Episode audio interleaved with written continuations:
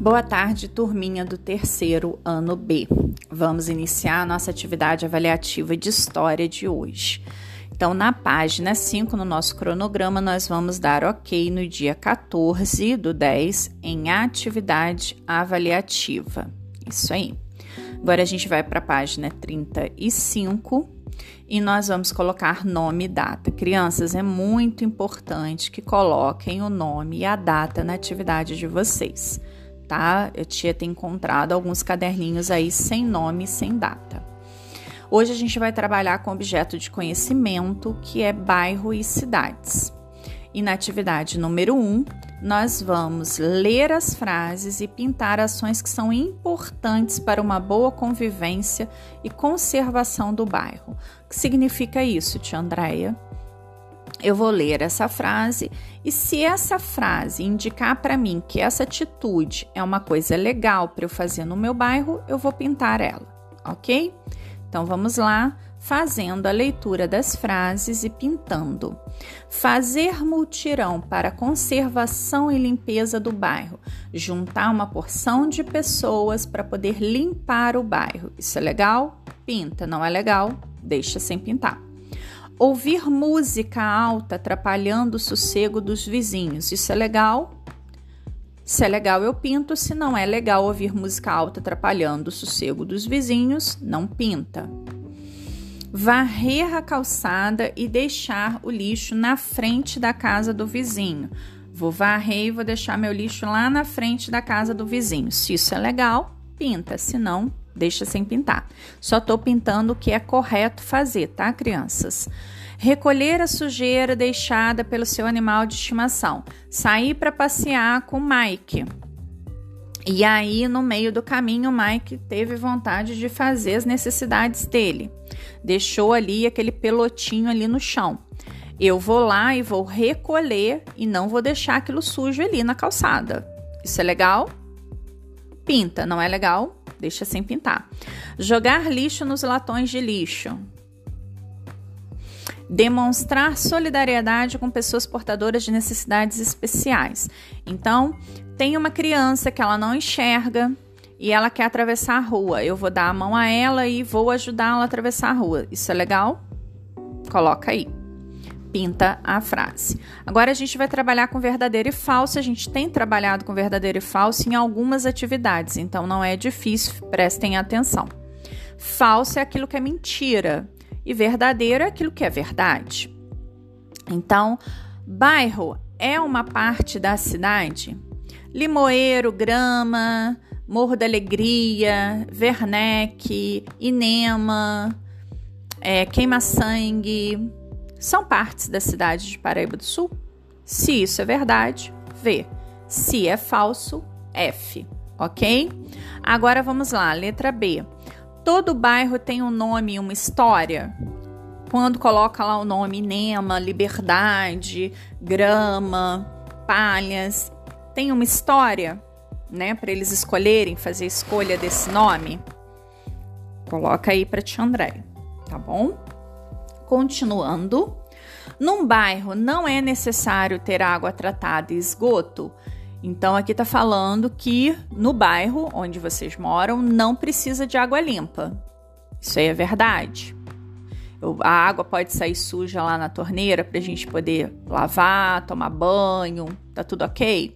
Pensa direitinho.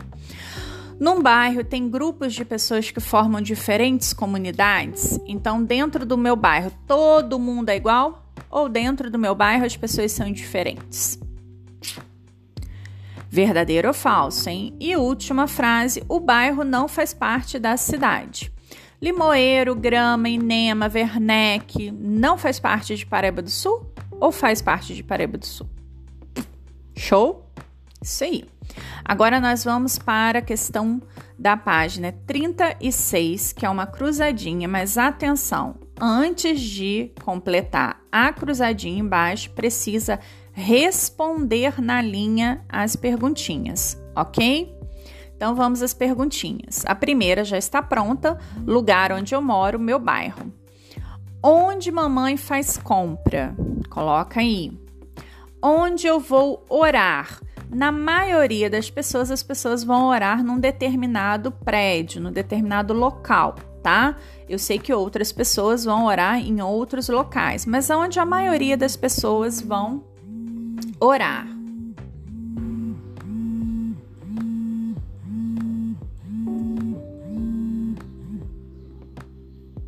Coloca aí para tia Andréia, tá bom? É, agora, onde sentamos para conversar? Esse local aqui de onde sentamos para conversar, é, ele tem parquinho, é, ele tem várias coisas que vocês gostam. Costuma ter pipoqueiro, tem árvore e tem uns banquinhos que as pessoas sentam e ficam conversando nesse local. Começa com a letrinha P, tá? Coloca aí para tia Andréia. Agora, continuando, no próximo, no 5, aonde eu vou quando fico doente? Que local é esse? Começa com aquela letra que não tem som na frente. Muito bem. Onde que o papai busca dinheiro? Eu gosto aí da palavra família, né? Onde que a minha família vai buscar o dinheiro? Onde que tem o dinheiro? Onde que fica guardado o dinheiro? Geralmente a gente paga as contas também. Que local é esse, né? Onde que eu vou estudar? Quando a gente estava no presencial, que a gente estava indo, que lugar era esse que a gente ia todos os dias estudar? Porque vocês continuam estudando, né? Mas não estão indo a esse prédio, local onde estuda. Onde compro pães?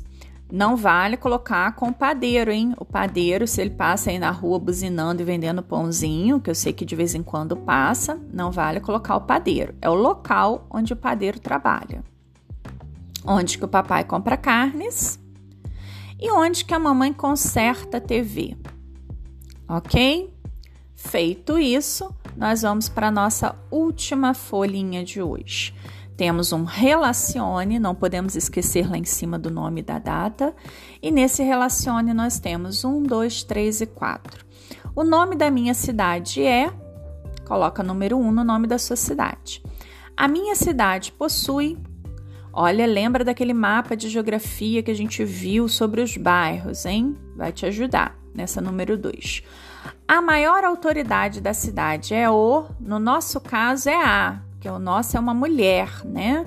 Mas pensa aí, quem está mandando, coordenando e cuidando da cidade, que a mamãe foi lá e votou nessa pessoa para cuidar da cidade. Dica.